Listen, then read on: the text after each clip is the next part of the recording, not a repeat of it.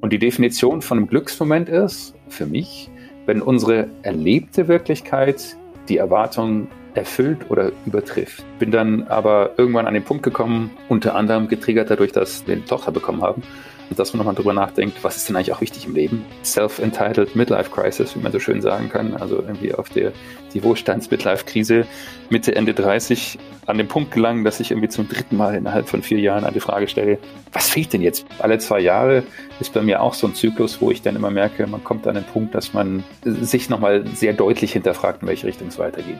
Und solange man das macht und schafft, die Erwartungen so ein bisschen runterzudrücken, ohne dass sich irgendwas ändert an den erlebten Wirklichkeit, erlebe ich mehr Glücksmomente. Dass man eigentlich gar nicht weiß, was die eigenen Stärken sind, ist das, was wir ganz, ganz häufig feststellen. Und das sind die Sachen, die dir ermöglichen, A, was Gutes zu tun und B, darin auch glücklich zu werden. Das ist ja der entscheidende Punkt. Mein Ziel ist, mehr zu lernen, irgendwie im Hier und Jetzt zu leben. Heute zu Gast der Psychologe und Gründer Dr. Valentin Schellhaas.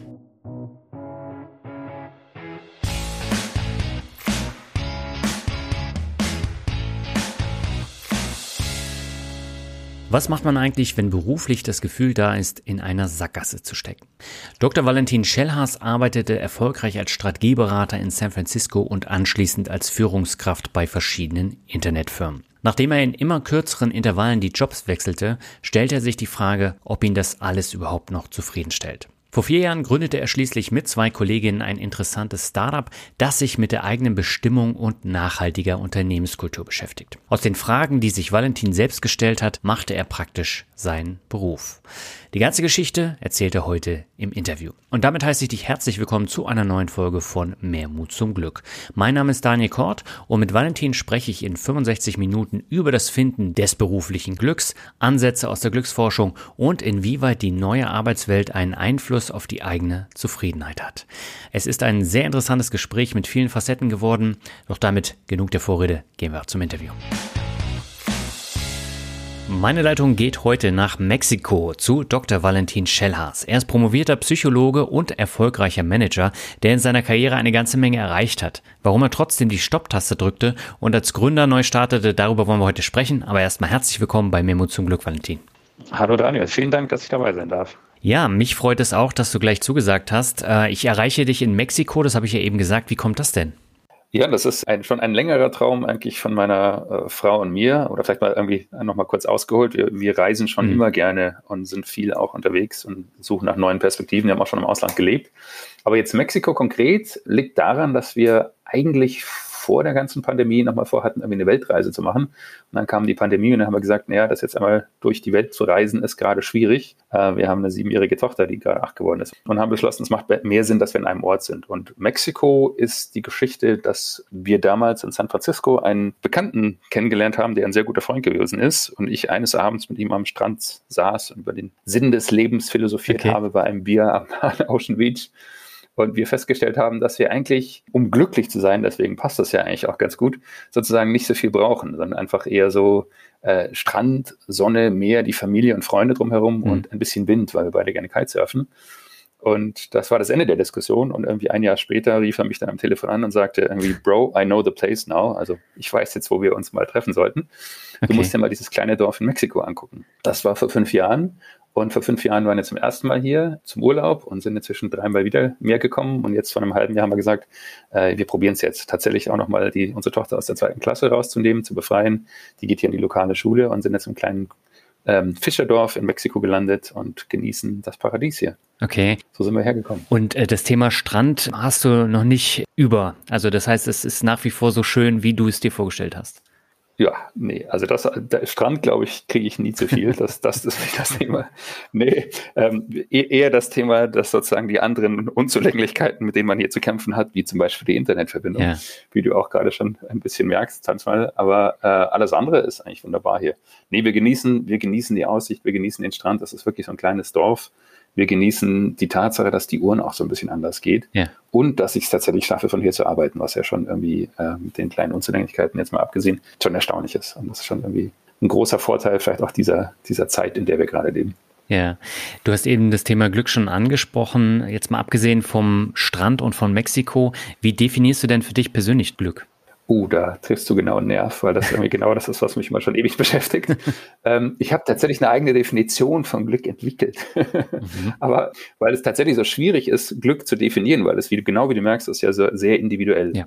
Für mich ist Glück sind Glücksmomente, also ganz klare Definition auf einzelne Momente. Zum Beispiel irgendwie einfach meine Tochter in den Arm zu nehmen, kiten auf dem Wasser, romantisches Dinner mit meiner Frau, irgendwie und einen Urlaub zu erleben zwischendurch und die kleinen Momente. Mhm. Und die Definition von einem Glücksmoment ist für mich, wenn unsere erlebte Wirklichkeit die Erwartung erfüllt oder übertrifft. Okay. Dann entstehen Momente des Glücks und wenn sie eben drunter sind, dann sind es Momente des Unglücks. Wobei Erwartungen bewusst nicht so die bewusste Erwartung in jedem Moment ist, die ich habe, sondern auch irgendwie dieses äh, unterbewusste, automatische Erwartung, was jetzt eigentlich passiert und was man so an den, an den Lebensstandard oder Lebensmomente äh, anstellt. Genau. Hm. Das klingt jetzt sehr reflektiert und da kommt auch so ein bisschen der Psychologe durch, ne? ja, ich fürchte ja. Das ist äh, äh, ja genau die Professionskrankheit in gewisser Form. Ja. Ja. Ja, ich habe ja schon gesagt, du bist promovierter Psychologe. Was hat dich denn am, Studium des menschlichen Erlebens und Verhaltens so gereizt, dass du das unbedingt machen wolltest? Was mich ursprünglich gereizt hat, war, so absurd es vielleicht klingt, aber tatsächlich die Psychoanalyse. Mhm. Weil der, der Ansatz oder den Versuch sozusagen den Menschen heraus aus einer irgendwie übergreifenden Theorie erklären zu wollen, fand ich faszinierend. Das war wie noch zu Schulzeiten, also schon, schon lange, lange her. Aber, und es hat sich ja, also inzwischen weiß man ja deutlich mehr, dass irgendwie die reine Psychoanalyse, also insbesondere Freud, viele von den Ansätzen, die, die super faszinierend sind und ich auch immer noch faszinierend finde, schon überholt sind. Aber trotzdem, das ist der ursprüngliche Interesse daran, so ein bisschen die menschliche Psyche zu verstehen und das eben aus einem Konzept heraus zu verstehen und, und die Tatsache, dass eben sowas wie ein un, Unbewusstes oder Unterbewusstes gibt, das stark wirkt und dass man sich sozusagen auch mal ein bisschen selber betrachten kann. Und das ist eigentlich ein super spannender Ansatz. Später kam bei mir dann so das hinzu, dass ich neben dem, der Psychoanalyse vor allem diese Schnittstelle zwischen der Ökonomie und der Psychologie besonders spannend fand. Mhm wo ich mich auch länger mit beschäftigt habe, äh, auch promoviert habe drüber. Also wo genau diese Schnittstelle, das gibt irgendwie äh, die, die, so die altbackene Theorie ist ja, die stehen im Widerspruch. Es gibt den Homo economicus und den Homo psychologicus und die beiden passen nicht zusammen. Und ich finde eigentlich gerade, die beiden Disziplinen können sehr viel voneinander eigentlich lernen und gerade aus der Verbindung aus beiden mhm. versteht man manche Sachen mehr, gerade wenn es auch irgendwie um berufliche Kontexte geht und so weiter und so fort. Also das ist eigentlich das, was mich jetzt inzwischen mehr gereizt hat. Deswegen bin ich auch nach dem Studium eher mal äh, fernab der Psychologie gelandet und eher erst in der Unternehmensberatung gelandet und mhm. eigentlich nicht so viel mit Psychologie zu tun gehabt. Ja. Genau. Ich habe ja meistens äh, so Freigeister in äh, dem Podcast hier. Du hast dir tatsächlich eine erfolgreiche äh, Karriere aufgebaut und hast äh, dann tatsächlich auch mehrere Karrierestufen dann bestiegen. Was hast du genau gemacht? Du hast eben Unternehmensberatung schon erwähnt, aber du hast darüber hinaus ja noch viel mehr gemacht. Ne? Genau, ähm, ja, ob es wirklich erfolgreiche Karriere ist, ist, ist wieder eine Definition der Frage, ja. ähm, Frage der Definition, wie man, wie man Karriere definiert. Aber ja, die, diese klassische irgendwie Karriereleiter, wenn man sie so sieht, die habe ich, die habe ich erklommen in gewisser Form. Ich war nach dem Studium bei äh, Unternehmensberatung, bei Bain, der Strategieberatung für fast acht Jahre und auch das Klassische, was man so kennt, irgendwie im, damals noch irgendwie Fünf-Sterne-Hotels und Business-Class fliegen, wovon man so irgendwie im Studium vielleicht träumt, dass es dann irgendwie Glück vermittelt, Karriere, Status, Geld, gutes Einkommen. Wir waren im Ausland auch zwei Jahre in San Francisco. Ähm, und bin dann aber irgendwann an den Punkt gekommen, unter anderem getriggert dadurch, dass, dass äh, wir eine Tochter bekommen haben. Mhm. Und dass man nochmal drüber nachdenkt, was ist denn eigentlich auch wichtig im Leben? Und äh, ist es denn wirklich so, dass die nächste Stufe der Karriereleiter immer noch mehr Glück bringt? Und muss man jetzt der Karotte hinterher rennen und die vorne irgendwie vor einem gehalten wird und sozusagen da hinkommen? Ähm, und ja, also das erste Mal da angefangen, sozusagen drüber nachzudenken, dass so das Thema Work-Life-Balance ein entscheidender Faktor ist, weil man doch irgendwie seine 50, 60, 70 Stunden die Woche arbeitet und irgendwie halt dann die Tochter und die Familie nicht mehr so sehen kann. Das ist dann der erste Trigger gewesen. Mhm. Und dann ähm, nochmal einen Perspektivenwechsel gehabt, dass wir eben im anderen Land waren, San Francisco, wo die Arbeitsmentalität ein bisschen anders ist in Kalifornien, was ganz spannend war. Und auch nochmal ein bisschen das, der, Stellenwert des Lebens neben der Arbeit eine größere Rolle spielt, was wir sehr geschätzt haben. Und ich hatte mir dann geschworen, wenn ich zurück nach Deutschland komme, nie wieder in die Beratung zurückzugehen. Wir sind dann aus privaten Gründen zurückgekommen mhm. und bin dann so ein bisschen über Glück oder Zufall in der ganzen Startup-Branche gelandet und war bei Westwing, äh, das ist so ein E-Commerce Home and Living Anbieter, war CMO für gut zwei Jahre, mhm. durch Glück da reingerutscht in das ganze Thema Marketing Äh, und dann äh, wieder an einem Punkt gelandet nach zwei Jahren, dass ich mich so gefragt habe, hm, ist es das wirklich? Und bin dann bei Experty gelandet, das ist eine andere Recruiting-Startup in München auch, war der Geschäftsführer und habe wieder so nach zwei Jahren gemerkt, nee, irgendwie, irgendwie fehlt mir was. Okay. Ähm, und dann bin ich so aus meiner, wie soll man sagen, die, die self-entitled Midlife Crisis, wie man so schön sagen kann, also irgendwie auf der die Wohlstands-Midlife-Krise Mitte, Ende 30 an den Punkt gelangen, dass ich irgendwie zum dritten Mal innerhalb von vier Jahren eine Frage stelle, was fehlt denn jetzt? Wie geht's denn eigentlich jetzt weiter? Also die nächste Stufe, die nächste Glück ist es irgendwie nicht. Und eigentlich auch gemerkt, so, naja, eigentlich habe ich Psychologie studiert, promoviert und war jetzt in der Wirtschaftslange. Ich sollte auch irgendwie in der Lage sein, es rauszufinden. Mhm. Und mich so ein bisschen auch wieder auf die Wurzeln besonnen der Psychologie und dann viel, viel recherchiert und mich auch tatsächlich so ein bisschen wieder mehr der, der Forschung auch gewidmet und viele Studien dazu gefunden, weil ich so ein bisschen ein verkopfter Mensch vielleicht bin, wenn man so sagen darf. Okay. Und gerne so einen analytisch-rationalen Angriff äh, immer suche. Und bin da über viel gestolpert und habe viel gelernt für mich, was sozusagen mir gefehlt hat. Und am Ende war es wirklich so, mir hat der tiefere Sinn in dem, was ich tue, gefehlt. Und das, was ich irgendwie ähm, ja, erkannt habe, dass die Sachen, die, also Beratung ist spannend, lernt man viel, Karriere, Status, Geld ist gut, äh, Startup-Szene ist spannend, geht schnell, ist auch viele Sachen zum Lernen und Lernen bleibt mir auch ein wesentlicher Faktor, ein wesentlicher Wert, der mir, der mir viel bedeutet und den ich brauche, aber das war nicht genug. Und dann ist aus dieser Idee heraus tatsächlich auch vor inzwischen fast vier Jahren schon ähm, Cento entstanden, also mein eigenes Startup. Mhm das tatsächlich daraus entstanden ist, dass ich gesagt habe, ich hätte mir damals gewünscht, dass es eine Plattform, einen Anbieter gibt, der so ein bisschen hilft, tieferen Sinn im Leben zu erkennen oder Purpose zu erkennen, gerade so in Lebensübergangsphasen. Ja. Und so haben wir Setter gegründet. Und das ist eben auch äh, mein Startup. Also das ist so ähm, digitale und hybride Lernkonzepte für berufliche und persönliche Entwicklung. Aber wir verstehen uns so ein bisschen als Mentor für ein erfülltes Leben. So sind wir gestartet. Genau. Und da bin ich jetzt. Mhm. Mal gucken, wie es mich weiterhin treibt. Aber unter anderem auch vielleicht noch auf deine Eingangsfrage auch, wie kam Mexiko? So ein bisschen ist das schon auch das We try to live what we preach. Sorry, das muss ich auf Englisch sagen. Da gibt es im Deutschen, glaube ich, keine gute, gute Erläuterung dafür. Also das, was wir ja. versuchen zu lehren, auch, dass eben sozusagen der tiefere Sinn nicht eben automatisch in der Karriere, nicht im finanziellen Erfolg und so weiter steckt, sondern dass er sozusagen eher andersrum zu denken ist. Also dass irgendwie sozusagen es über die eigenen Werte, die eigenen Stärke, die eigenen Inhalte, die eigenen Bedeutung im Leben, die eigene Rolle sozusagen heraus sich was leisten lässt, woraus sich dann vielleicht auch ein, ein finanzielles Einkommen sichern lässt, das sozusagen wieder die, die Rechnungen bezahlt. Und das versuchen wir gerade in dem, mit unserem Mexiko-Experiment. Genau. Mhm. Aber hat es denn so einfach geklappt, dass du jetzt ein Startup gründest, damit Geld verdienst und glücklich bist? Oder bist du da tatsächlich immer noch am Hasseln, dass es dann wirklich auch äh, Erträge bringt? Oder läuft es jetzt?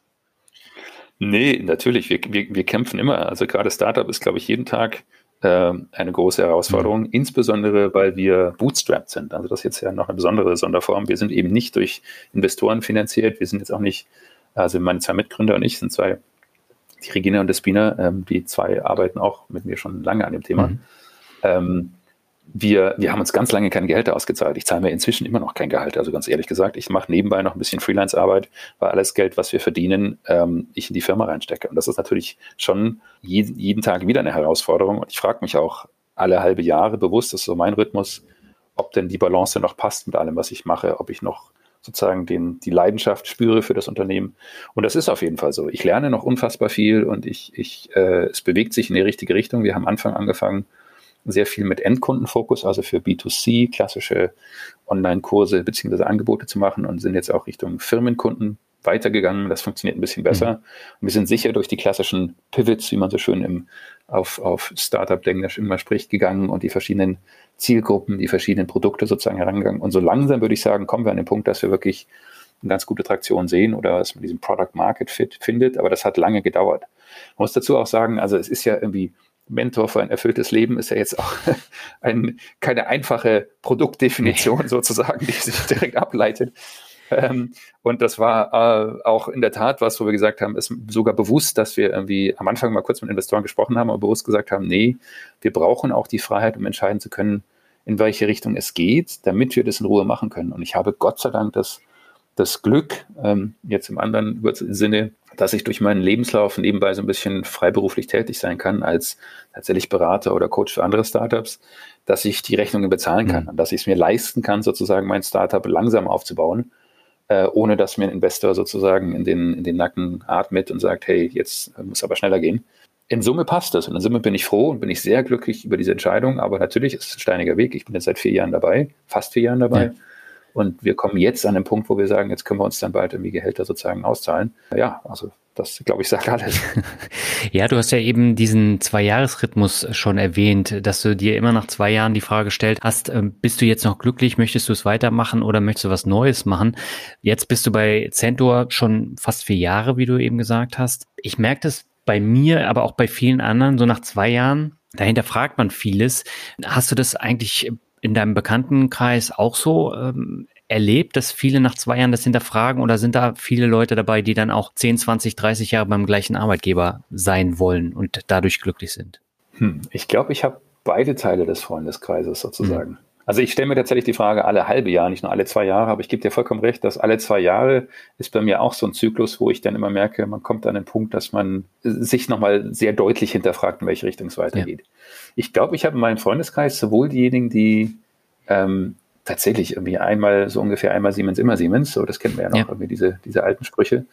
Ähm, und diejenigen, die halt tatsächlich auch irgendwie so alle halbe Jahr was Neues machen. Aber ich glaube eher, also zwei Jahre ist schon eher kurz für meinen Freundeskreis. Ich glaube, die meisten haben eher so eine Tenure von irgendwie drei bis fünf Jahren, den meisten.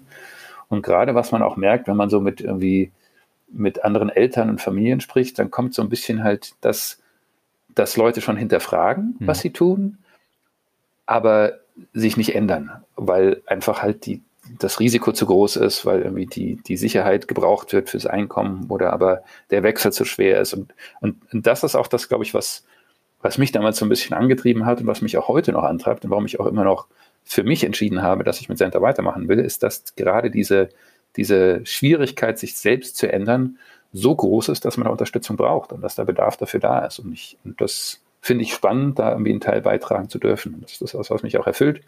Und äh, natürlich hätte ich gerne auch ein stabileres Einkommen als Freelancer, aber mhm. ähm, äh, es klappt bisher und, es, und ich sehe die Perspektive in die richtige Richtung. Und wie kannst du da unterstützen? Hm. Also ich, ich hatte ja schon gesagt, dass, dass ich ja ein, ein verkopfter Mensch sozusagen mhm. in gewisser Form bin. Deswegen bin ich sehr dankbar, dass ich zwei Mitgründerinnen habe, die mir auch so ein bisschen helfen, auch mal jenseits des rein kognitiven zu gucken, sondern auch mal irgendwie sozusagen die emotionale Komponente, motivationale Komponente zu nutzen, auch wenn meine Mitgründerinnen wahrscheinlich sagen würden, sie halten sich auch für verkopft. Aber ähm, mein, mein Ansatz ist immer erstmal, dass ich sage, ich will erstmal verstehen. Das ist das, was mir wichtig ist. Und gerade viele von meinen, ich sage jetzt mal, ehemaligen Beraterkollegen oder das Umfeld, das darum gelandet ist, die so ein bisschen diese ähm, High Performers oder man kann auch sagen Insecure Overachievers, wenn man es psychologisch ausdrücken will, mhm. also diejenigen, die angetrieben sind und sozusagen viel erreichen wollen, dass sehr viele eher so erstmal über den Kopf rangehen, versuchen wollen zu verstehen, was passiert denn eigentlich. Und das ist das, was wir machen tatsächlich auch, dass wir uns angucken, was sagt denn die Forschung von den alten Philosophen, von der Geschichte her bis hin zur irgendwie neuen positiven Psychologie, Neurowissenschaften und so weiter zum Thema Erfüllung und Glück. Und da gibt's super spannende Erkenntnisse, super spannende Studien, die leider noch nicht mal im Psychologiestudium auftauchen. Ich habe ja studiert und sogar promoviert, nirgendwo davon irgendwie in Kontakt gekommen. Mhm. Es gibt inzwischen jetzt auch Studiengänge positive Psychologie, aber das ist alles sehr viel neuer. Das kommt leider in der Schule auch nicht vor. Es gibt jetzt allererste Schulen, die so ein Schulfach Glück einführen.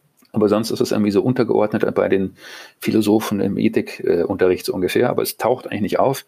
Dabei ist es so was ganz, ganz Wesentliches, sich mal Gedanken zu machen, wie ich denn ein erfülltes Leben führe. Und ich finde, das das fehlt. Das fehlt in der gesamten Bildung. Ich glaube, so eine, das ist so ein bisschen was, was wir dann versuchen nachzuholen, dass wir einfach so ein bisschen auf der einen Seite Wissen vermitteln und Ideen und Ansätze und Theorien vermitteln, wie man denn über ein erfülltes Leben nachdenken kann, was für Ansätze es gibt. Und dann der zweite Schritt ist natürlich, dass man hilft, irgendwie so ein bisschen diese rationale Antwort dann irgendwie versucht, in eine, in eine Verhaltensänderung ähm, zu übersetzen. Und das ist der für mich sogar noch viel schwierigere Teil, glaube ich, zu, zu leisten. Hm. Aber da gibt es ein paar ganz gute Tricks und ich glaube, da gibt es so ein paar Ansätze und Formate, dass man eben jenseits von einem Online-Kurs auch A, individuelle Gespräche macht oder dass man es in einer Gruppe macht.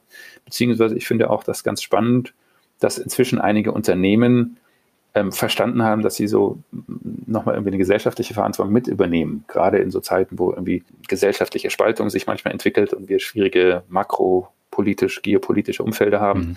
dass die Suche nach dem tieferen Sinn eben teilweise auch irgendwie über die Arbeit oder die Arbeitgeber geleistet werden kann, was ein Teil des Unternehmertums ist.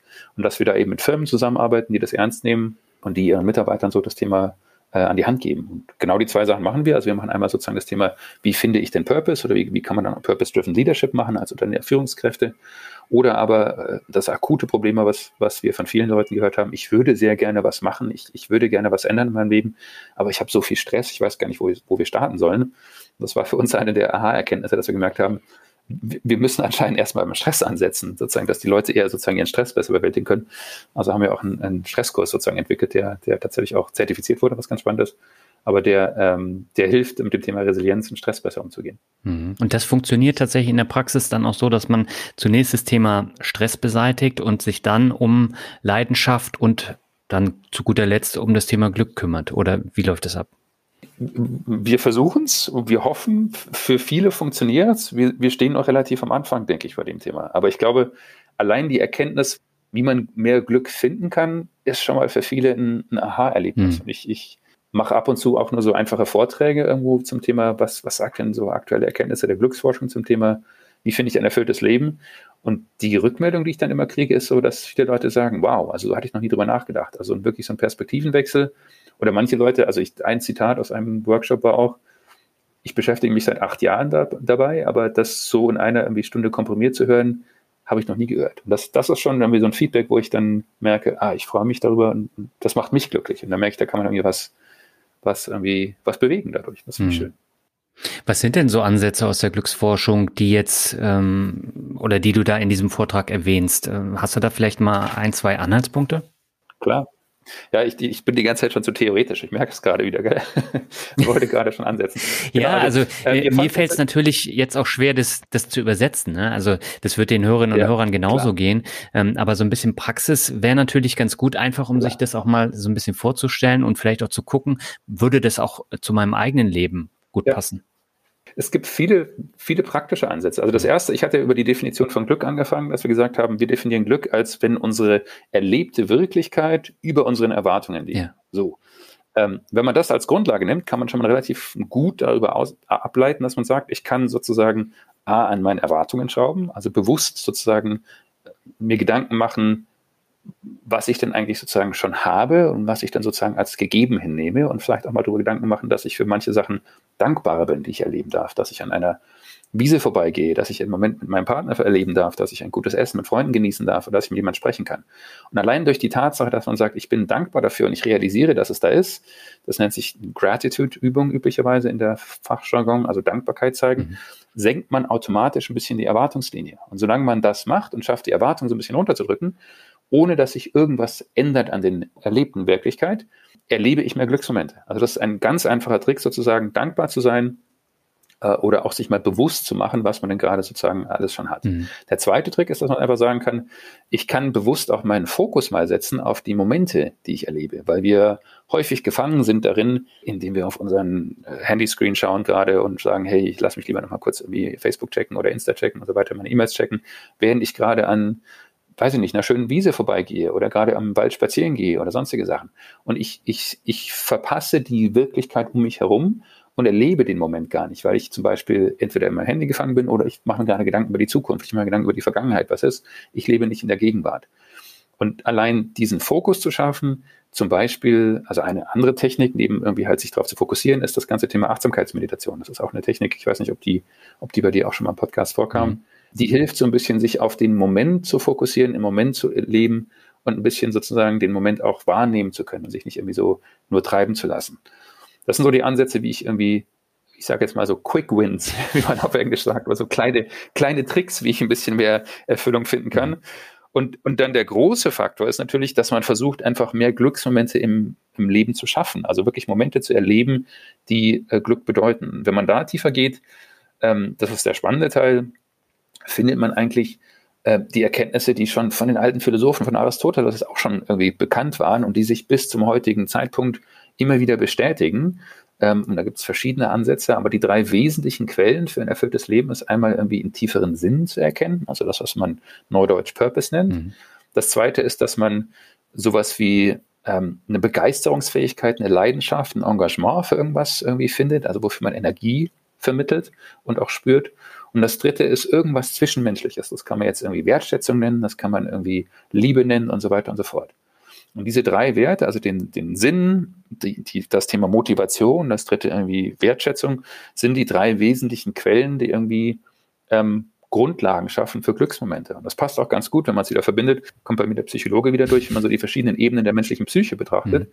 ist der Sinn tatsächlich die rational, die kognitive Variante, das Kopflastige.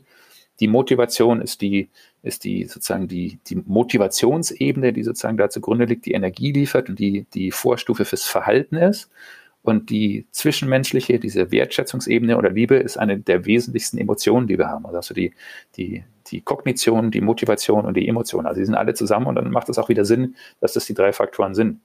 Und da gibt es eben verschiedene Ansätze, wie man eben halt mehr Momente des Sinns, der Wertschätzung und so der Motivation erleben kann. Und unser Fokus ist eigentlich eher auf dem Thema Purpose, also das Thema, wie man tieferen Sinn finden kann. Aber ich, ich höre jetzt mal ganz kurz auf, weil ich könnte jetzt noch Stunden darüber reden, über dieses Thema. Du merkst, das ist meine Leidenschaft, wie man denn irgendwie Purpose findet, wie man da rangeht. Aber das ist genau das, also ich glaube, da gibt es schon viele Ansätze und auch viele Erkenntnisse, die, die man da ist. Und so, vielleicht noch ein, zwei Beispiele aus der Glücksforschung. Mhm. Da gibt es sicher, die kennst du auch, also es gibt so diese berühmte Studie des Themas, wie denn sozusagen finanzielles Einkommen oder Wohlstand in Bezug auf, auf Glücks, oder Lebenszufriedenheit zusammenhängt. Mhm. Da gibt es diese berühmte Studie, das einmal auf der makroökonomischen Ebene, wenn sich ein Land entwickelt Richtung Wohlstand, also Bruttosozialprodukt, wenn das nach oben geht, sollte man normalerweise erwarten, nach den klassischen Theorien, dass dann auch das, die Lebenszufriedenheit nach oben gibt. Und das ist äh, überhaupt nicht der Fall. Also das sogenannte Happiness Income Paradox, da gibt es gar keine Korrelation. Wenn überhaupt, ist es eine negative Korrelation. Und dann kann man immer noch sagen, ja, okay, das ist jetzt makroökonomisch oder ähm, da, wenn man ganze Länder anguckt, was ist denn bei individuellem Einkommen? Und dann gibt es diese bekannte Studie auch von äh, Daniel Kahnemann, der unter anderem ein Nobelpreisträger war, äh, nicht für die Studie, aber für andere Sachen, der herausgefunden hat, dass ja, es ist so, dass wenn das Jahresbruttohaushaltseinkommen steigt, dann steigt auch bis zu einem gewissen Niveau sozusagen die, die positiven Emotionen. Mhm. Aber so ab, äh, die Studie kommt aus den USA, 75.000 US-Dollar Bruttohaushaltseinkommen, ähm, steigt sie nicht mehr. Danach wird es nicht mehr. Und es gibt bei jeder Studie immer so ein bisschen natürlich auch irgendwie kontroverse und irgendwie alternative Ergebnisse. Und gerade eine aktuelle Studie von, ich glaube sogar 2022 sagt, es geht vielleicht doch noch weiter. Aber es geht definitiv nicht in der gleichen Weise weiter. Und da sagt man so, dass dieser dieser finanzielle Erfolg ist definitiv nicht das, solange man ein gewisses Niveau erreicht hat, also 75.000 US-Dollar brutto. Eine deutsche Studie kommt irgendwie, glaube ich, auf 60.000 Euro brutto für die ganze Familie Haushaltseinkommen. Ähm, danach steigt die Lebenszufriedenheit nicht weiter. Mhm.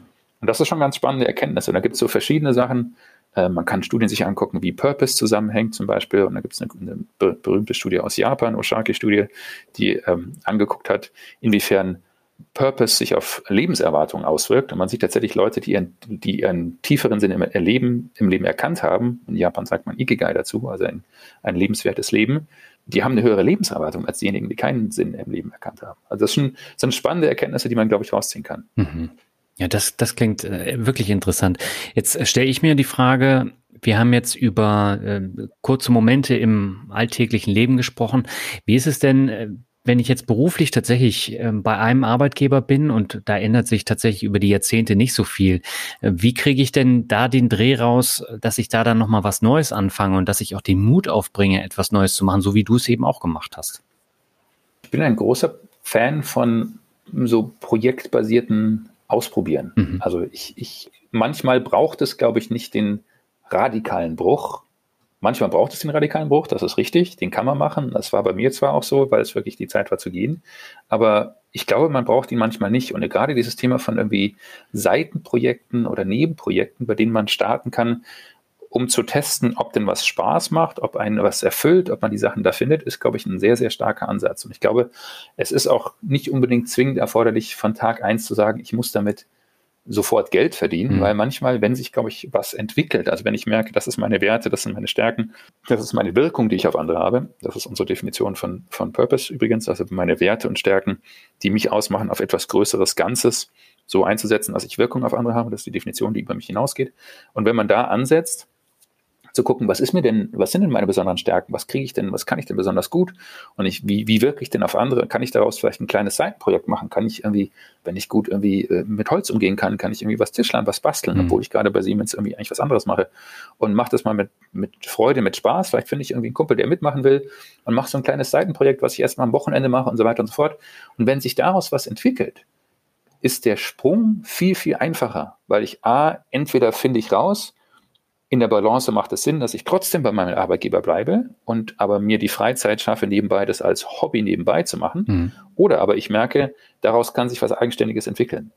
Und dann geht es in die Richtung weiter. Und das Schöne an so Projekten ist, dass man eben sagt, wenn es nicht klappt, mache ich nach einem halben Jahr was anderes. Also ich bin äh, kein großer Fan von diesem, mein großes Lebensziel in 20 Jahren ist Ziel X und da will ich hin und ich hoffe, dass auf dem Weg dahin sich mein Leben und meine Persönlichkeit nicht ändert, weil meistens ist es leider so und was weiß ich, was ich irgendwie in 20 Jahren möchte, ja. sondern ich bin ein großer Fan von, dass ich eher mir fokussiere, so, ich versuche so generell meinen allgemeinen Purpose im Leben zu erkennen, so ein bisschen als irgendwie Leuchtturm oder Nordstern, aber ich versuche eher so Projekte auszuprobieren und alle halbe Jahr mal zu schauen, passt es noch? Und mache ich was anderes oder finde ich irgendwie was Neues? Und wenn es passt, mache ich weiter, wenn nicht, probiere ich was anderes aus. Mhm. Also das, was du jetzt gesagt hast, äh, entspricht nahezu zu 100 Prozent so meinem Lebenslauf in den letzten paar Jahren, weil ich habe ja auch aus dem Angestelltenverhältnis raus äh, angefangen, Blog zu schreiben, Podcast zu machen und äh, hätte nie gedacht, dass ich dann ein paar Jahre später das hauptberuflich mache. Und da habe ich tatsächlich dann auch meine Stärken tatsächlich erst erkannt. Also das war vorher gar nicht so bewusst, dass ich jetzt zum Beispiel Podcast mache, dass ich Interviews führe. Ähm, hat sich dann entwickelt. Ich äh, verdiene damit mein Geld und bin auch echt glücklich mit dem, was ich da machen kann. Aber es hat natürlich gedauert. Ne? Und äh, ich habe erst mit 35 angefangen und das ist mir auch nicht äh, vor die Füße gefallen. Ja, das ist, was du gerade sagst, ist sehr lustig. Also die, die Tatsache, dass man eigentlich gar nicht weiß, was die eigenen Stärken sind, mhm. ist das, was wir ganz, ganz häufig feststellen. Ja. Und das ist auch was, was die Analogie, ich, ich weiß gar nicht, wer das war. Ähm, irgendjemand hat das gesagt, aber ich fand die Analogie so schön. Das ist so ungefähr, wie wenn man den Pinguin fragen würde, was denn seine Stärken sind, mhm. dann erwartet, dass er sagt, schwimmen. Der Pinguin macht sich keine Gedanken darüber, dass er gut schwimmen kann. Also das ist so ein bisschen die Analogie, die wir haben. Die Sachen, die uns besonders leicht fallen, die wir besonders gut können, die wir noch nie darüber nachgedacht haben, dass jemand anders vielleicht schwer fallen könnte, sind eigentlich unsere besonderen Stärken, aber häufig kennen wir die gar nicht. Mhm. Das ist so ein ganz spannender Ansatz, den wir auch sagen äh, in unseren Seminaren, dass wir sagen, es hilft tatsächlich mal mit irgendwie Freunden darüber zu sprechen, zu sagen, du, wofür schätzt du mich denn eigentlich? Oder warum sind, warum sind wir denn eigentlich überhaupt befreundet? Und da mal so ein bisschen zurückgespiegelt bekommen, was denn die besonderen Stärken oder die Eigenschaften einer Persönlichkeit sind. Und manchmal findet man es erst dadurch raus, dass man sozusagen eine Stärke hat und die dann vielleicht auf ein anderes Domäne, ein anderes Metier einführt, da sieht es bei dir Podcast, wie du sagst, mhm. dass du gute Interviews führen kannst, sowas. Das ist sicher was, was dir irgendwie schon von Grunde verankert war. Das finde ich eigentlich super spannend, dass irgendwie dieses Thema Stärken auch leider total unterschätzt wird, auch irgendwie in beruflichen Kontexten, beruflichen Feedback geht es ja immer so um die Optimierungspotenziale, die Sachen, die man schlecht macht, die man besser machen könnte. Mhm. Anstelle von sagt, das sind, das sind deine wesentlichen Stärken, die müsstest du eigentlich noch rausarbeiten und das sind die Sachen, die dir ermöglichen, A, was Gutes zu tun und B, darin auch glücklich zu werden. Das ist ja der entscheidende Punkt. Ja, genau, das ist der Punkt. Aber ich habe äh, vor Jahren in einer Agentur gearbeitet, äh, so eine PR- und Marketingagentur. Und ähm, da habe ich als Texter angefangen und meine Chefs waren mit meinen Texten nicht so zufrieden. Und dann haben sie aber äh, rausgefunden, dass ich gut telefonieren kann. Und dann haben sie mich als Projektmanager eingesetzt. Ich konnte auch gut äh, koordinieren und dann war ich halt Projektmanager. Aber so diese kreative Phase, die war ab da dann mehr oder weniger weg. Und die habe ich dann tatsächlich durch den Nebenberuf dann erst wieder rausgefunden. Und das geht vielen Leuten so, dass sie dann auch in, im täglichen äh, Arbeitsleben dann zu hören bekommen, ja, du kannst das nicht, du kannst das nicht. Und dann wird es auch gar nicht genau. weiter forciert. Und ich glaube, das ist nämlich auch nochmal so ein Problem, dass man für sich selber feststellen muss, was, was liegt einem, was macht mir Spaß ja. und das dann zu forcieren. Absolut. Und das ist eine der schwierigen Übungen, ist, dass man ja sozusagen einfach mal innehält, ja. irgendwie sowas, und so ein bisschen sich selbst ins Spiegel guckt. Und das, und ich sage mal, das, das große Problem oder die große Herausforderung ist, man fängt ja nicht an zu grübeln, wenn es einem gerade super gut geht und man glücklich ja. ist. Man fängt ja dann an zu grübeln, wenn es irgendwas, man spürt, irgendwas passt nicht. Man ist unzufrieden, man ist unglücklich. Mhm. Und das ist eine Phase, in der man eh so ein bisschen ich sage jetzt mal, reservierter, sich selbst schützender und nach innen fokussiert, äh, innen schützend sozusagen vorgeht. Mhm. Und es, es ist viel leichter, jemand anderen verantwortlich dafür zu machen, warum es einem schlecht geht, als selber tief in den Spiegel zu gucken, gerade wenn man so ein bisschen unzufrieden, unglücklich mhm. ist. Und das ist genau das Dilemma, was wir auch sehen und was ich glaube auch, was tatsächlich ein gesellschaftliches Problem ist, dass wir sagen, eigentlich ähm, hat unsere Gesellschaft, zumindest in den entwickelten Ländern, jetzt mal von den aktuellen irgendwie geopolitischen Situationen ausgesprochen. Aber haben wir doch die Grundlagen dafür, ein erfülltes Leben zu führen. Also wir haben genug Einkommen, um unser Essen zu leisten, ein Dach über den Kopf, die meisten von uns mhm. zumindest, mhm. oder zumindest eine soziale Absicherung, die geht. Es gibt Zugang zu Bildung, es gibt Zugang zu der medizinischen Entwicklung und so weiter und so fort. Und trotzdem, je mehr sich sozusagen Länder entwickeln in die Richtung, umso unglücklicher werden sie. Also umso mehr ist psychische Gesundheit ein Problem, mhm. umso mehr ist irgendwie Suizid ein Problem, umso mehr sind sozusagen Unzufriedenheit, umso mehr gibt es auch irgendwie eine Spaltung in der Gesellschaft. Und ich glaube, ein Teil dieses Problems liegt darin begründet, dass wirklich halt die Leute mit sich selbst unzufrieden sind und aber es nicht schaffen, einmal zu gucken, wer bin ich denn? Mhm. Was kann ich denn besonders gut? Beziehungsweise sind ein paar der Entscheidungen, die ich vor fünf oder fünfzehn oder vor 20 Jahren gemacht habe in meiner beruflichen Karriere, vielleicht nicht die besten gewesen und ich müsste sie jetzt mal umdrehen. Und das ist natürlich was Schmerzhaftes. Und ich glaube, das ist so das Thema, wo, wo viele mit kämpfen. Mhm. Es freut mich, dass du es geschafft hast. Herzlichen Glückwunsch. Ja, aber auch ein langer Weg. Äh, vielen Dank. Aber äh, letztendlich war es auch äh, wirklich Glück, dass es dann so weit gekommen ist. Einfach dadurch, dass ich das ausprobiert habe, dass ich den Mut dann auch hatte. Und ich habe auch nicht sofort von äh, 0 auf 100 gesagt, so ich konzentriere mich jetzt darauf, sondern ich habe das jahrelang nebenbei gemacht. Und das waren dann mehr oder weniger zwei Jobs. Aber äh, ich, ich bin froh, dass es so gekommen ist. Jetzt ist es aber so, seit zwei Jahren, fast auf den Tag genau zwei Jahre, ähm, haben wir ja eine neue Zeitrechnung. Das heißt, in Unternehmen ändert sich das Arbeiten. Es gibt dieses Dauer-Homeoffice, was dann wieder ganz andere Aspekte mit sich bringt und wo man auch ganz anders arbeiten muss. Und äh, die Corona-Pandemie hat dann eben noch diese Unzufriedenheit verstärkt, die du eben auch schon angesprochen hast. Was meinst du denn, inwieweit sich jetzt generell so dieses Arbeitsleben ändert in den kommenden Jahren durch Homeoffice und durch Corona dann letztendlich als Auslöser?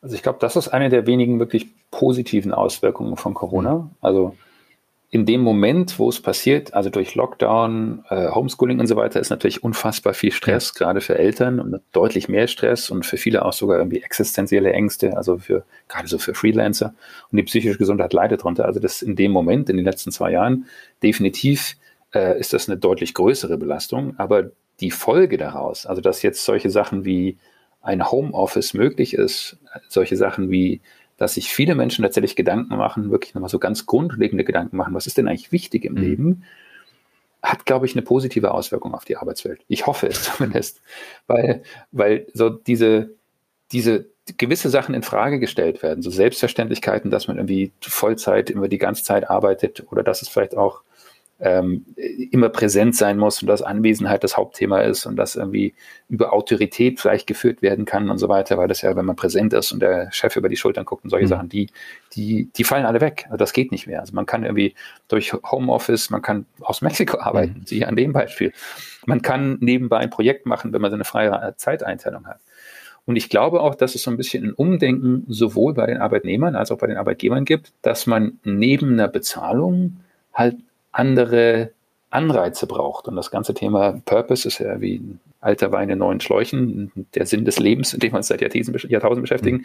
der wird immer wichtiger. Der, der, unter dem Schlagwort irgendwie New Work und so weiter taucht der ja immer wieder häufiger auf, dass irgendwie äh, jedes Unternehmen braucht jetzt einen Purpose. Jedes die Unternehmen braucht jetzt irgendwie eine andere Form der Mitarbeiterbindung ähm, oder auch der Integration und so weiter und so fort.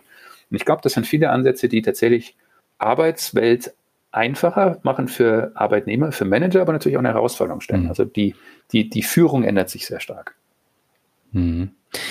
Du hast San Francisco angesprochen. Da war ich ja bis vor ein paar Wochen äh, ebenfalls. Und äh, San Francisco hat ja eine sehr spannende Wandlung jetzt mitgemacht. Da sitzen diese ganzen Silicon Valley Unternehmen und äh, die haben einen super Campus und äh, da wird den Leuten alles abgenommen und man kann da alles machen, damit sie möglichst lange effektiv arbeiten. Das fällt jetzt alles weg.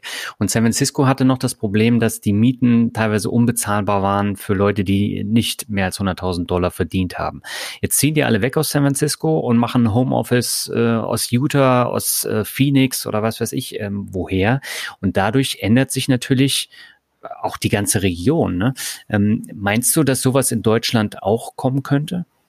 Ich glaube nicht, dass es in Deutschland so ein ganz krasses Silicon Valley-Beispiel gibt. Also man sagt ja eigentlich irgendwie Berlin wäre das Silicon Valley. Ja, aber München ist ja zum Beispiel auch eine Stadt, die sehr teuer ja. ist, ähnlich wie San Francisco. Ja, also ich glaube, dass der generell der Trend, dass sozusagen die Leute, die sich vielleicht, äh, wie soll man sagen, die sich trauen, mehr und die es können, die tatsächlich das Remote Office aussuchen, auch vielleicht mal irgendwie nach Portugal. Das ist jetzt irgendwie ein Trend, den man auch viel hört, dass viele von den Startup-Gründern oder von den Startup-Mitarbeitern zum Beispiel nach Portugal gehen, mhm. weil die Zeitzone passt und das eine gute Internetverbindung ist. Ich glaube, das ist schon ein Trend. Ich würde jetzt noch nicht so auf die Städte aufgeben. Also ich glaube nicht, dass sozusagen eine komplette irgendwie Deurbanisierung stattfindet, sozusagen, sondern ich glaube, dass immer noch die, die Städte gebraucht werden als Kombination aus die, die Wissenschaft, dass die Universitäten da sind, das Kapital, das da ist, das Netzwerk, das da ist. Und man merkt schon, dass das klassische Netzwerken rein remote schwieriger ist. Mhm. Aber ich glaube schon, dass ein gewisser Teil diese Gelegenheit nutzen wird. Und ich, ich glaube, dass so, so, so diese, dieses Hybridmodell, was ja auch inzwischen sowohl die Tech-Firmen, die du gerade gesagt hast, irgendwie planen und machen, dass man halt sagt, man ist vielleicht irgendwie so drei Tage die Woche irgendwie da und zwei Tage die Woche darf man zu Hause arbeiten. Mhm. Oder aber vielleicht die abstraktere Variante, ich bin irgendwie zehn Monate im Jahr dort und zwei Monate woanders. Ich glaube, dass sich solche Modelle durchsetzen. Ich hoffe es sehr, weil das würde ich auch, also das ist auch mein Ziel. Ich würde gerne so ein, so ein Modell weiterhaben. Hm. Du hast Netzwerken gerade angesprochen. Das ist etwas, was mir äh, zum Beispiel hier total in der Selbstständigkeit fehlt. Also vorher hatte ich die Kollegen im Büro und es war ein ganz anderes Arbeiten. Das hast du jetzt nicht mehr. Stattdessen hast du dann immer den ganzen Tag den Bildschirm laufen, hast einen Zoom-Call oder Interview nach dem anderen. Ähm, was meinst du denn, wie sich das Verhalten durch sowas ändert? Puh, ja schwierige und spannende Frage. Mhm. Also ich glaube tatsächlich, dass wir Menschen in gewisser Form wieder menschlichen Kontakt wahrscheinlich lernen müssen. Ja. Also ich, das ist schon, ich ganz ähm, nicht ganz unkritisch auch. Ich merke das lustigerweise auch hier, hier, hier jetzt in dem Dorf, in dem wir sind, ist es viel üblicher, sich wieder zum Beispiel zu umarmen oder sowas irgendwie links und rechts ein Küsschen zu geben, was ja in München auch zumindest mal irgendwie die, die Bussi-Bussi-Gesellschaft kennt man ja noch möglich war, sozusagen vor Corona. Ja. Und zwischendurch war es ja so irgendwie, äh, die, die sehr äh, komische Varianten, wie begrüßt man sich denn jetzt dann inzwischen in München? Und das waren ja alle Varianten von irgendwie äh, Fistbump, Elbow Bump, irgendwie nur äh, asiatischer Gruß äh, mit Knicks und sowas alles durch, bis man irgendwie keiner wusste mehr, wie man sich überhaupt begrüßen kann. Ich glaube, man muss es tatsächlich wieder lernen, so in gewisser Form. Ja, also ich glaube, dass sich das ändern wird. Ich glaube, dass es wirklich ein, ein, ein, Teil zurück, zurückgehen muss, aber ich glaube, dass menschlicher Kontakt, menschliche Nähe ist sowas Wesentliches. Und ist, wie gesagt, ja auch eine dieser drei äh, Quellen, die ich vorher genannt mhm. habe, Purpose, Motivation, Engagement. Und die dritte ist eben eine, eine zwischenmenschliche, das Wertschätzung oder Liebe oder sowas. Wir brauchen das als soziale Wesen. Wir brauchen das einfach zwingend auch menschliche Nähe, menschlicher Kontakt. Und das muss wieder gelernt und wieder irgendwie zur Routine gemacht werden. Und das, das fehlt. Das wird sich dadurch ändern. Wenn wir nur den ganzen Tag vor Zoom-Calls und irgendwie sitzen, geht uns irgendwas ab. Und ich glaube, das ist tatsächlich auch ein Faktor, der auf die psychische Gesundheit geht, wenn wir nicht es schaffen, ab irgendeinem Zeitpunkt wieder Öffnung zu haben und auch irgendwie Menschen physisch mal in den Arm nehmen zu dürfen. Hm. Was meinst du, wie lange sowas dauert, so ein Prozess? Boah, das wäre jetzt raten. Das, äh, bin ich, bin ich glaube ich, überfordert. Ähm, keine Ahnung, weil ich die, die, einzige Analogie, die ich finde, wie sozusagen man sagt, wie bei Beziehungen dauert es irgendwie die Hälfte der Zeit der Beziehung, um wieder sozusagen normal Null zu bekommen. das habe ich irgendwo mal gehört. Vielleicht ist es das Gleiche. Also sozusagen die Hälfte der Zeit, dass man keinen Kontakt mehr hatte, das würde ein Jahr sein. Ja müsste man wieder lernen, bis wieder alles normal ist, wenn es wieder offen ist. Aber das ist jetzt geraten. Ja, aber genau das ist ja der Punkt. Also äh, ich sehe das ja auch. Ähm, man hat viel weniger persönliche Treffen, man macht mehr äh, Zoom-Meetings, auch mit der Familie und das funktioniert auch, aber es ist was komplett anderes. Und gerade wenn wir jetzt über das Thema Glück sprechen, da gehört das Thema menschliche Nähe natürlich dazu. Und das ist ein ganz, ganz entscheidender Faktor auch, damit man sich selber wohlfühlt. Und ähm, ich glaube, solange solche Happenings auch nicht stattfinden, also nehmen wir mal ein Konzert als Beispiel, das funktioniert ja hier noch nicht, in den ja. USA funktioniert's, da gibt's ja schon Konzerte oder andere äh, größere Veranstaltungen, wo man sich trifft, wo man gemeinsam dann äh, Party macht, äh, was auch immer, das muss sich erst wieder finden und das geht nicht von heute auf morgen und ich glaube, mit einem Jahr äh, schätzt du das, glaube ich, ganz richtig ein. Ja. Ja, also meine Sorge wäre eher, dass wirklich für manche Menschen das halt tatsächlich auch irgendwie so eine soziale Phobie irgendwie ausartet. Ja. Also wenn ich es halt irgendwie äh, aus Angst vor Ansteckungen jetzt zwei Jahre lang trainiert habe, dass ich keinen Kontakt mehr, niemand mehr anfasse, niemand mehr irgendwie in die Nähe komme, ist es super schwer da rauszukommen, weil gerade mhm. da bin ich ja in einem Zustand von irgendwie näher am depressiven Spektrum, auch ein bisschen näher, näher in mich geschlossen.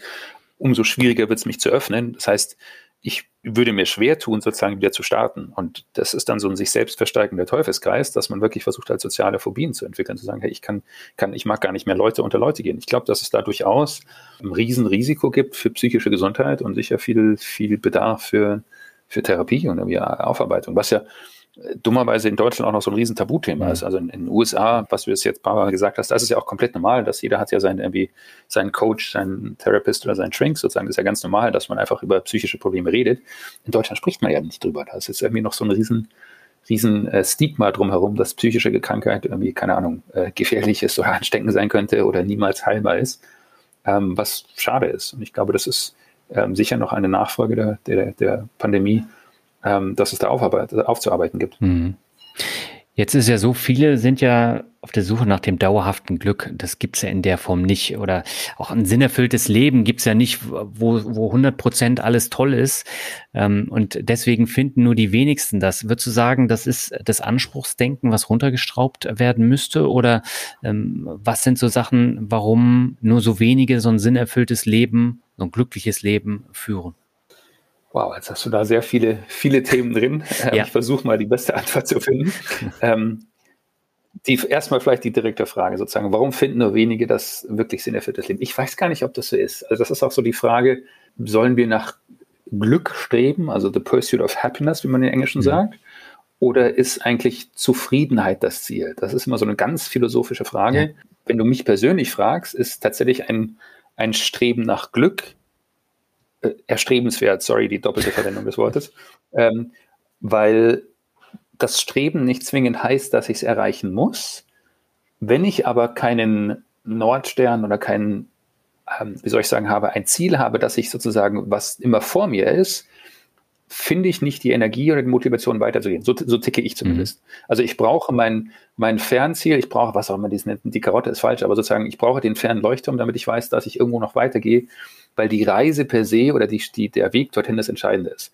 Und in dem Moment, wo ich zufrieden bin mit allem, was ich habe, sinkt meine Motivation weiterzumachen. So denke ich drüber mhm. nach. Das gilt für andere nicht. Ich weiß, da habe ich auch sehr philosophische Diskussionen mit meinen Mitgründern, die sagen, hey, allein die Tatsache, dass du sagst, wir müssen immer nach Glück streben, setzt die Leute so unter Druck und so unter Stress, dass es eigentlich Unglück bedeutet und es wäre viel einfacher zufrieden sein mit dem, was man hat. Mhm. Ähm, Jordan Peterson hatte auch ein ganz spannendes, der, der, ich weiß nicht, ob du den kennst, der, der, das ist dieser Australier-Psychiater, äh, der sagt immer, Leben ist inhärent Leiden und äh, das, das Ziel ist es sozusagen, Leiden zu vermeiden. Das ist so seine Perspektive. Was ich viel zu schwarz, viel zu dunkel finde, sozusagen. Aber aus seiner Biografie macht das auch wiederum Sinn.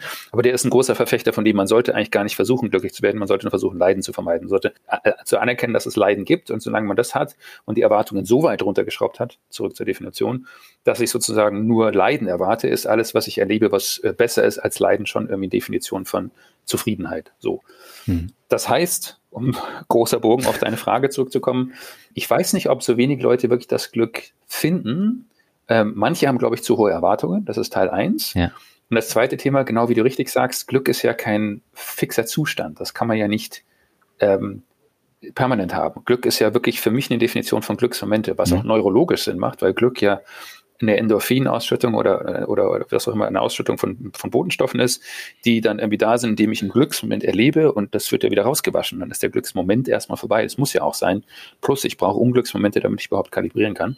Das brauche ich alles ein erfülltes Leben, aber ist für mich auch immer nur ähm, in Retrospekt, ähm, also rück, rückblickend sozusagen bewertbar, indem ich sage, habe ich denn in Summe gesehen sozusagen mehr Glücksmomente oder Unglücksmomente sozusagen erlebt? Und dann kann man wieder diskutieren, ist die Balance gleich? Nein, sie ist nicht, weil die menschliche Psyche so ist, dass negative Momente stärker wirken als positive.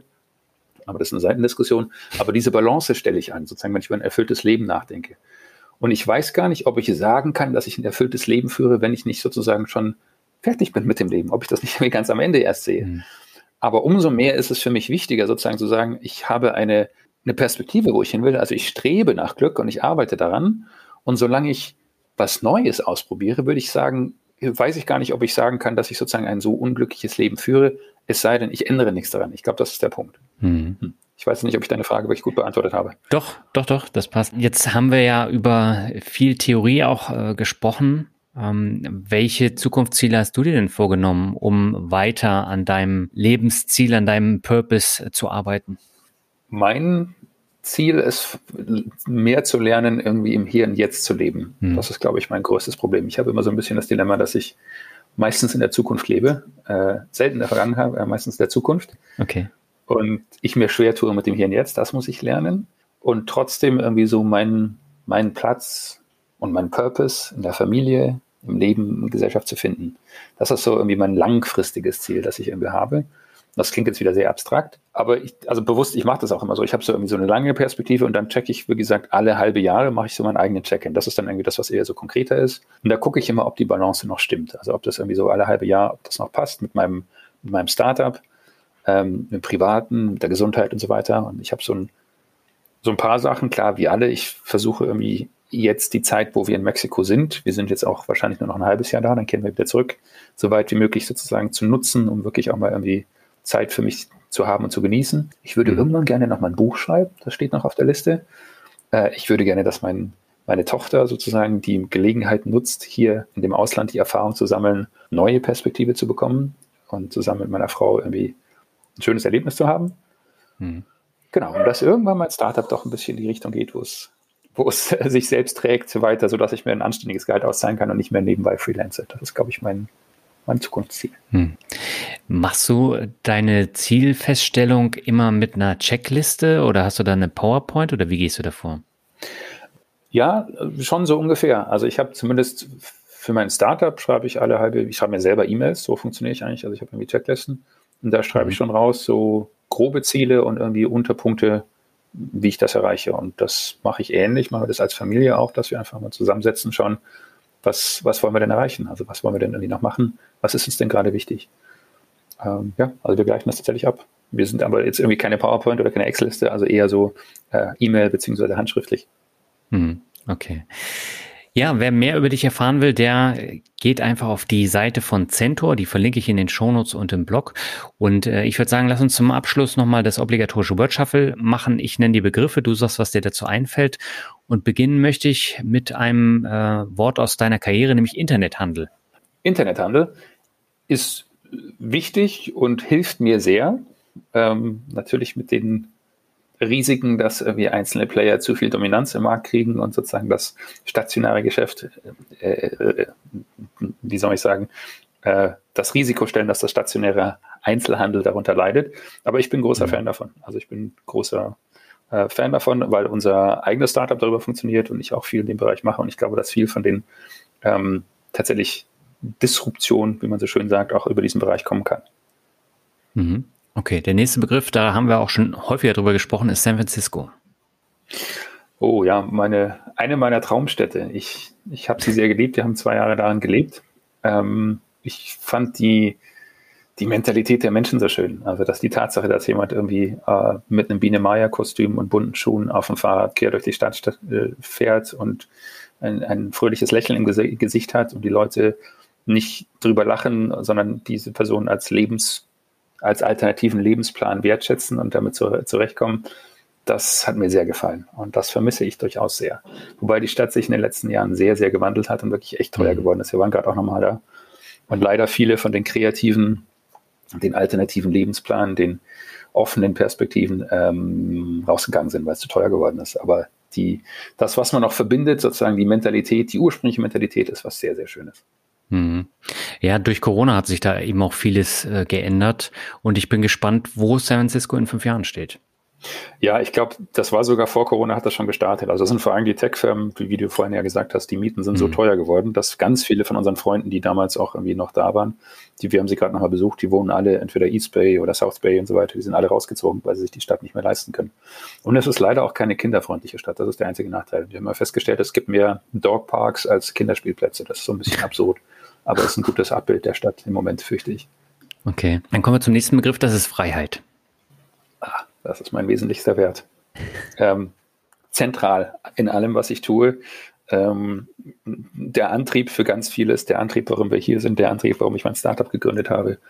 Ein Wert, dass ich hoffe, dass viele Leute ähm, auch sozusagen mitnehmen können und ich hoffe, dass meine Tochter auch lernt. Mhm.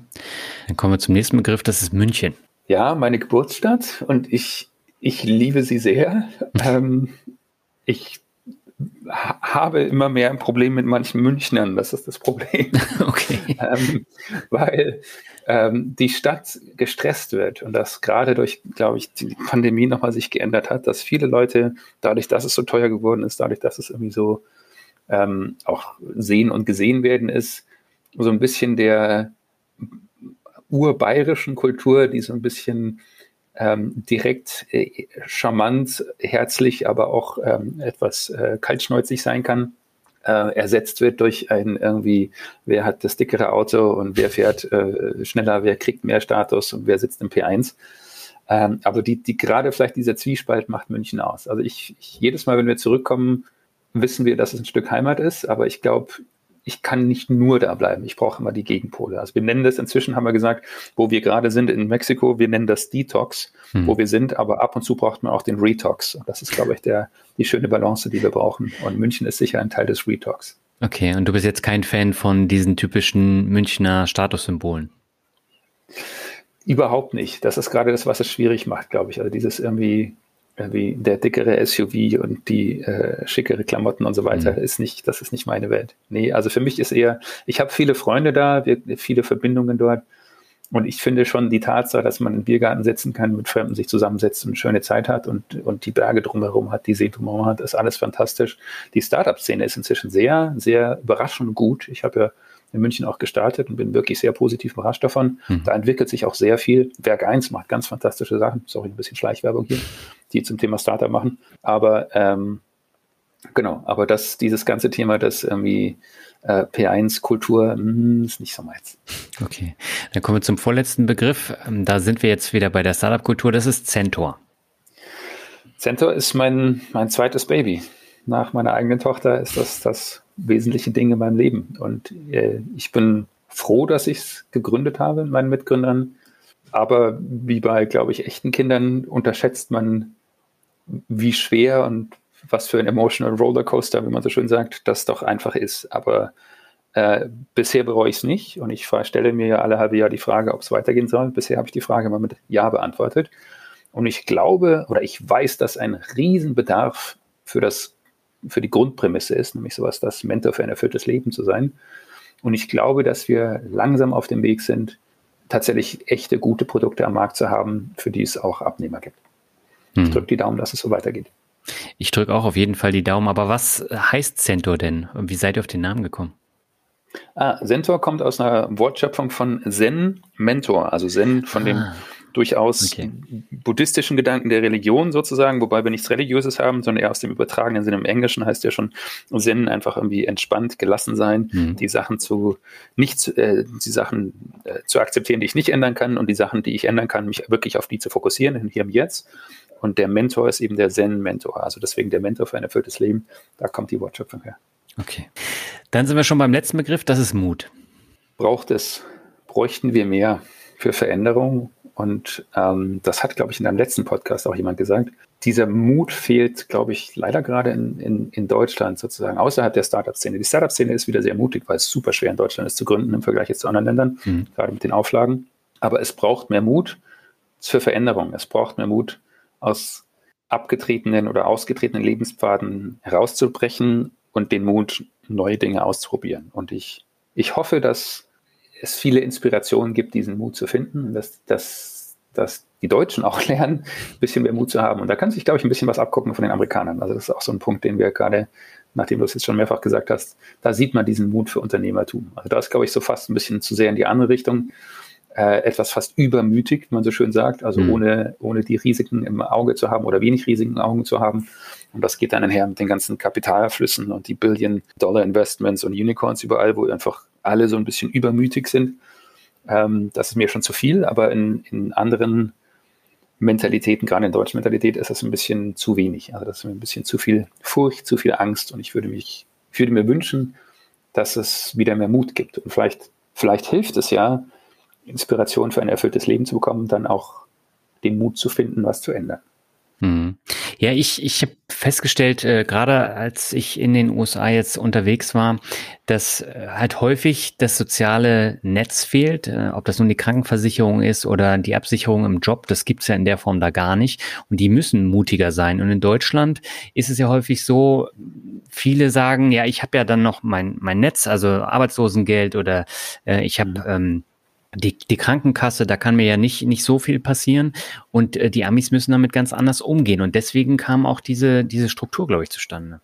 Ja, also das ist sicher ein Teil. Ich, ich glaube jetzt gerade im Silicon Valley kommt noch obendrauf wahrscheinlich so ein bisschen aus der Historie diese Goldgräberstimmung auch noch da. Ja. Also das ist ja heute ein modernes Goldgraben. Das ist ja wirklich so irgendwie, jeder macht für sich selber und versucht was und wenn ich Glück habe, schürfe ich mein Gold und ähm, wenn nicht, dann nicht. Aber das, also das, ich glaube, was ganz anders ist, ist ein ganz wesentlicher Teil, der mir damals auch auf, äh, aufgefallen ist, ist, dass es so eine, eine Fehlerkultur einfach gibt. Also es mhm. ist okay und es ist sogar irgendwie schon fast irgendwie ein, Abzeichen, wenn ich ein Startup probiert habe und es ist, hat versagt, also I failed sozusagen. Das ist eigentlich eher, eher was Gutes, weil ich daraus was gelernt habe. Und es ist irgendwie sozusagen schon fast, was ich, was Teil der irgendwie der Initiation dazugehört. Und in Deutschland ist es ja, die haben, man hat so große Sorge davor, irgendwie zu versagen, hat so ja. große Angst davor, irgendwie, was denn die Nachbarn denken oder was dann irgendwie sozusagen, was dann alles schiefgehen könnte. Das ist ein Fokus auf die ganzen negativen Sachen. Also mhm. dieses Thema, dass auf keinen Fall will ich, dass das passiert. Und in den USA ist es so, okay, I failed, I try again. Also das sozusagen dieses, dieses Stehaufmännchen, dieses aus den Fehlern lernen, was jetzt wirklich auch in der Kultur vorgelebt wird, was sogar ja auch irgendwie sogar in, in den Tech-Firmen auch vorgelebt werden. Mhm. Das ist das, was so ein bisschen fehlt. Und das glaube ich, vielleicht ist das auch eine Methode, um diesen Mut wieder zu, zu finden, den du ja gesagt hast. Also dass wir da, dass wir da vielleicht irgendwie sozusagen das Thema Fehler zu akzeptieren und als, als Quelle zu nutzen, um daraus zu lernen, anstelle von Angst haben, sie, sie sozusagen zu machen und deswegen gar nicht erst loslegen. Ich glaube, das, ja, das ist das, was mir aufgefallen in den USA. Hm. Ja, jetzt haben wir eine schöne äh, Klammer geschlossen, auch zum Anfang vom, vom Interview. Und ich sage herzlichen Dank für das interessante Gespräch, Valentin. Danke dir, Daniel. Hat mir viel Spaß gemacht. Soweit das Interview mit Dr. Valentin Schellhaas. Wenn du mehr über Valentin und sein Startup Centaur erfahren willst, dann schau mal in die Shownotes oder den ausführlichen Blogartikel. Wenn dir der Podcast gefällt, empfehle ihn gern weiter und bewerte ihn bei Spotify oder Apple Podcasts. Nur so erreicht mehr Mut zum Glück im undurchdringlichen Podcast-Dschungel eine deutlich höhere Sichtbarkeit. Vielen Dank im Voraus. Wir hören uns im Mai wieder. Ich wünsche dir ein schönes, erholsames Osterfest und sage herzlichen Dank fürs Hören. Ciao, bis zum nächsten Mal.